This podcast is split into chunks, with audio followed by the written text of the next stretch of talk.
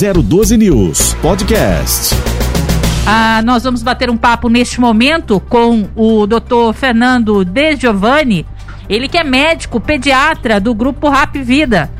E aliás, hoje nós vamos falar um pouquinho aí com eh, o Dr. Fernando a respeito aí da pandemia da Covid-19, que na verdade, quase depois de um ano e meio de toda essa pandemia, as aulas à distância resolveram é, dar um, um tempo, na verdade, para retomada, assim, das aulas presenciais. Na verdade, isso foi uma determinação aí é, prevista pelo governo do estado. As aulas presenciais já retomaram, muitas delas iniciaram na segunda-feira, ou seja, no início desta semana. Outras vão é, começar a partir de hoje, ou seja, desta quarta-feira.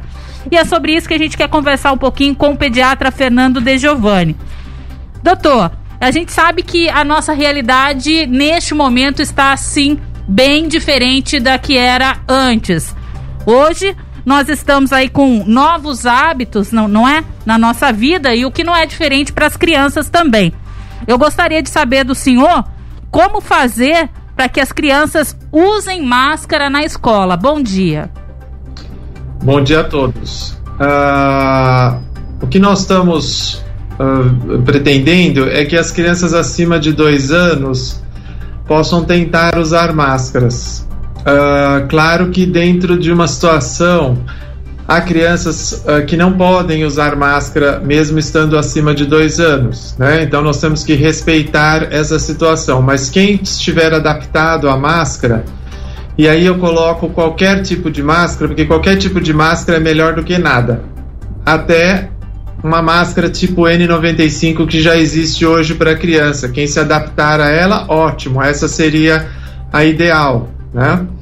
Abaixo de dois anos não usamos pelos riscos de, de da criança engolir a máscara, colocar na boca tal. Então a gente acaba não usando em menores de dois anos. Vamos usar então acima de dois anos para aquelas que conseguem usar e boa parte delas estão conseguindo usar.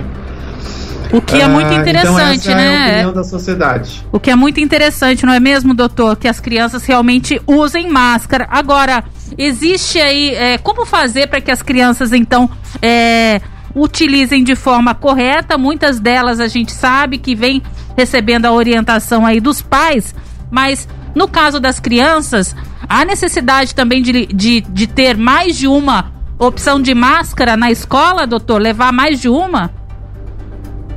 É, isso é, é uma, ah, uma coisa do, do, relacionamento familiar. Tem criança que vai se adaptar bem a essa máscara cirúrgica, que é mais leve, que tem três camadas, mais leve, não é tão protetora como a N95. Uh, ah, mas, como eu estava uh, referindo para vocês, tem criança que não vai conseguir usar a N95 porque ela é uma máscara muito vedadora e muitas vezes gera uma aflição respiratória numa criança.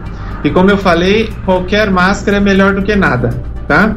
Então nós vamos tentar usar nessa criança aquilo que ela vai se adaptar melhor. É, essa é, a, é, o recado da Sociedade de Pediatria. Perfeitamente. Agora, é, com relação a exatamente ao que eu perguntei anteriormente, é necessário que a criança tenha mais de uma máscara ou leve mais de uma máscara para a escola e faça a troca delas? É, essa máscara cirúrgica, ela deve ser trocada a cada duas, três horas, mais ou menos, tá? Então ela precisa levar mais de uma máscara para a escola. A máscara de pano também, ela precisa ser trocada. Então ela precisa levar mais de uma máscara para a escola. A N95 não precisaria ser trocada. Mas é como eu falei, para a criança ela é uma máscara de difícil adaptação. Ah, então é assim que a gente tem colocado para as escolas. É, doutor, bom dia, aqui é Marcelo Rocha. Uma bom dúvida, dia. nós também estamos tendo o retorno gradual também das creches. E a gente sabe que nas creches é muito mais difícil ter esse controle com as crianças bem menores, né? E o senhor acredita que há um risco maior em relação às creches, às crianças menores de contraírem uma Covid-19 e elas, mesmo sendo sintomáticas, levarem essa doença para casa? Sim, o, o, risco sempre existe, né? Nunca será zero. Uh, nós temos é que tentar diminuir o risco, né? Então, os profissionais uh, que estão trabalhando na creche têm que estar habilitados com máscara, entendendo que eles têm que se higienizar toda hora, higienizar a criança, né?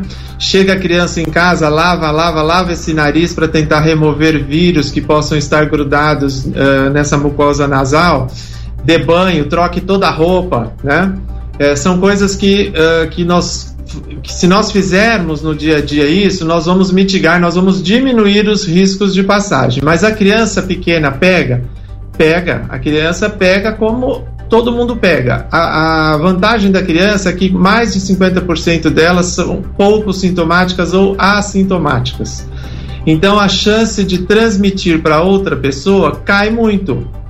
Hoje, como nós estamos numa situação onde adultos estão em grande número vacinados, a, a criança levar isso para casa, levar o vírus para casa, hoje está se tornando um problema menor, visto que essas pessoas estão já bastante vacinadas, né?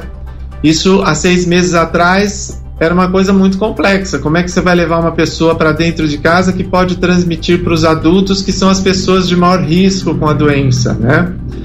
Ah, na criança, nós somos muito temerosos com as menores de um mês. As maiores de, dois, de um mês, elas uh, lidaram bem com a doença, né? Nós vamos ver que no fim disso nós vamos falar assim, olha, 0,03% de todas as crianças tiveram algum problema com o vírus. Lembro sempre, nunca é zero, né?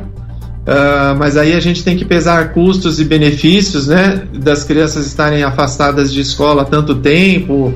E hoje parece que ser um, ter, ser um momento que nós podemos estar tentando voltar. É claro que nós teríamos que ter exame para cada pessoa que tivesse algum mínimo sintoma, fazer exame, né? Outra coisa muito que eu acho que é muito importante Uh, é diferente um pouco. A situação hoje é o seguinte: se meu filho tiver com febre, tossindo, nariz escorrendo, a família não pode levar para a creche. Tá? É, essa é uma coisa que tem que estar uh, arraigado no brasileiro, porque antes levava assim: ó, tá com febre, tá escorrendo nariz, tá tossindo, tá com diarreia, tá vomitando. Mesmo assim se levava na creche. Hoje não pode. Então todo mundo tem que ter essa consciência, né? Nós temos que afastar aquela criança que está uh, com algum apresentando algum sintoma e testá-la. Uhum. Perfeito. E nós estamos nesse período de inverno, doutor, e eu queria saber da, da, realidade do senhor, do atendimento que o senhor tem feito. O senhor tem enxergado, visto alguma incidência maior, algum caso diferente neste ano em relação a não só a, a crianças, assim com essa questão de Covid-19, possibilidade de elas contraírem a Covid, mas em termos de alergia, é um período também que atinge muitas pessoas, né? Com os, os, os ites da vida, sinusite, rinite. Eh, é, temos a questão da poluição também, que é um fator a mais que causa mais incidência de alergias. Queria entender o senhor, nesse ano aqui, como é que está a situação a característica das pessoas que o senhor tem atendido esse ano, doutor? Sim, uh, essa fase do ano é uma fase muito complicada para as pessoas que têm alergia respiratória, devido à amplitude térmica, né, diferentes temperaturas no mesmo dia ah, e a secura do tempo, né? Nós temos pouca chuva. Isso irrita demais as vias aéreas, né? Mas ainda podemos perceber que, como as crianças estão voltando à escola agora, o movimento de, de doença respiratória caiu demais esse ano. Por quê? Porque as pessoas não estavam aglomeradas na escola, né? Porque o vírus ele tem um fator muito importante nessa idade no desencadeamento do processo alérgico. Então nós estamos numa situação de tempo ruim, aí vem os, o vírus que ele pega na escola e desencadeia tudo, né? Ah, por isso que eu falo, hoje, na situação de pandemia que estamos, quando a pessoa desenvolve uma rinite alérgica, todo mundo já morre de medo, né? Porque ele começa a tossir, escorrer o nariz, ele imita uma situação uh, de doença viral, né? Mas aí ele tem que ser levado ao médico e aí chegar-se a uma conclusão do que, que é. Isso aqui é só alergia ou é uma doença infecciosa, né? Se for doença infecciosa, precisamos afastá-lo, porque junto com a alergia pode existir a doença infecciosa desencadeadora do processo alérgico. Perfeito. E com o aumento das aulas agora, a gente vai ter um aumento do contato entre as pessoas. Então é possível que volte aquela realidade de até dois anos atrás, de crianças Sim, aglomerando você... e tendo esse desenvolvimento de, de, de, contágio de várias coisas, né? Uhum. É, na questão de alérgica, então, para a mãe, para o pai já ficarem prevenidos, quais são as, as prevenções ou quais os, os principais sinais que o pai e a mãe têm que ficar de olho e que tipo de, de solução caseira, a princípio caseira, eles podem estar. Tá é, providenciando? É, a lavagem do nariz com soro fisiológico constante para umidificação das vias aéreas, uh, deixar uma bacia com água no quarto, por exemplo, toda noite para tentar umidificar mais o ambiente, uh, tomar bastante líquidos, né? Uh, evitar já que já está na escola, evitar outros tipos de confinamentos, tipo lojas, shoppings, etc., evitar de levar a criança nesses ambientes. Perfeito. Agora, voltando ainda um pouquinho uh, sobre o assunto de orientação é, com relação à retomada das aulas, doutor, é, eu queria saber um pouquinho quais são as orientações do senhor com relação ao compartilhamento de materiais escolares. É recomendado? Ah, essa é uma doença que, na enorme porcentagem, é pega pela via aérea, de transmissão aérea, mas ela pode ser pega por contato com materiais? É uma possibilidade. É menor, mas é uma possibilidade. Então, o compartilhamento ele deve ser evitado. Né? Emprestar uma coisa para o outro, tal, ele deve ser evitado. Mas a gente sabe que isso é quase que impossível, né? Então, o que nós temos que tomar cuidado é que essas pessoas que estão na escola tenham acesso a lavar as mãos constantemente, a, a, se não tem condição de lavar a mão, usar o gel, álcool gel, né? Para diminuir a chance uh, da passagem pelo contato. Mas o contato respiratório ele é muito mais importante do que o contato manual. Certo. Agora, o mesmo se refere também. A gente sabe que muitos pais aí fazem, ou até dois anos atrás, faziam uso do transporte escolar para levar o seu filho até a escola. Nesse momento, o mais seguro seria é, que os próprios pais pudessem é, levar os seus filhos até a escola, ou ainda assim é possível, com todo cuidado, ainda fazer uso do transporte escolar, na sua avaliação? É, o transporte coletivo, não tenha dúvida, ele tem mais chance de transmitir a doença. Quem puder levar uh, no seu carro, melhor, né? Porque você está evitando uma aglomeração de pessoas. Mas às vezes a pessoa não tem essa condição, né? Então vai ter que ir no transporte e usar máscara. Entendi. Agora, doutor, é, é possível, dentro de toda a sua experiência, até mesmo como pediatra, é possível passar algum tipo de orientação para os pais, uma vez sabendo que os sintomas iniciais relacionados à Covid-19 são bem parecidos aí com a, uma gripe, até mesmo com sintomas alérgicos, de que forma os pais conseguem é, diferenciar e de repente levar imediatamente o seu filho para uma é, é, para um acompanhamento mais específico ou para uma testagem de fato relacionada à Covid-19? É, não é 100%, mas existem algumas dicas, né? Então, a presença de febre com tosse e reclamação de dor de garganta e aparecimento de diarreia é o clássico na questão do coronavírus. Essa é a, é a, é a sintomatologia que mais as crianças apareceram no pronto-socorro. Então, é febre, tosse, nariz escorrendo, um pouquinho de dor de garganta e dali do um, dois dias começa a ter um quadro diarreico, tá? Então, é, esse é o, é o X, né? Assim, é o ponto forte aí dos sinais para a pessoa pensar em teste. Agora, é claro que, como nós falamos, na criança, se quase 50% pode ser assintomático, que a pessoa pode não ter nada, né? Exatamente. Uh, aí aquele narizinho que parece rinite, tem que levar no médico para tentar chegar um, a um ponto em comum, né? Porque pode ser Covid? Pode, mas a chance é muito baixa, né? Diminui a chance, né? A maior chance está na, na, naquelas crianças que apresentam doença febril com dor de garganta, como eu estava falando. Perfeito, doutor. E nós estamos num período de retomada, como nós estamos conversando aqui nesse momento, com um período forte de retomada das aulas presenciais nas escolas. Muito graças ao avanço da vacinação com os profissionais da saúde, a maioria das faixas etárias das pessoas mais velhas também já foram imunizadas todas, ao menos com uma dose da vacina contra a Covid ou a dose única da vacina da Pfizer. Mas eu queria saber da, da, da, da sua opinião. O senhor chegou a acompanhar é, os planos, as estratégias da Secretaria de Saúde em relação aos protocolos que foram adotados para a retomada das aulas. Queria saber a opinião do senhor, como médico pediatra. O senhor, é, digamos assim, se o senhor for botar seu filho para a escola, voltar para a escola pública, o senhor estaria seguro? O senhor tem essa segurança? Acredita que os protocolos são os suficientes? É, o que, que nós gostaríamos? Porque nós temos realidades uh, muito diferentes dentro na, da nossa própria cidade. Então, você tem uma escola particular, por exemplo, que tem até acrílico nas mesas, né? Evitando a dispersão de gotículas, né? Uh, o que, que nós de mínimo precisaríamos? Salas bem ventiladas, acesso à lavagem das mãos uh, com frequência, troca de máscara, aí a parte da família Está doente? Não pode ir para a escola. Tem que evitar de levar a criança doente para a escola.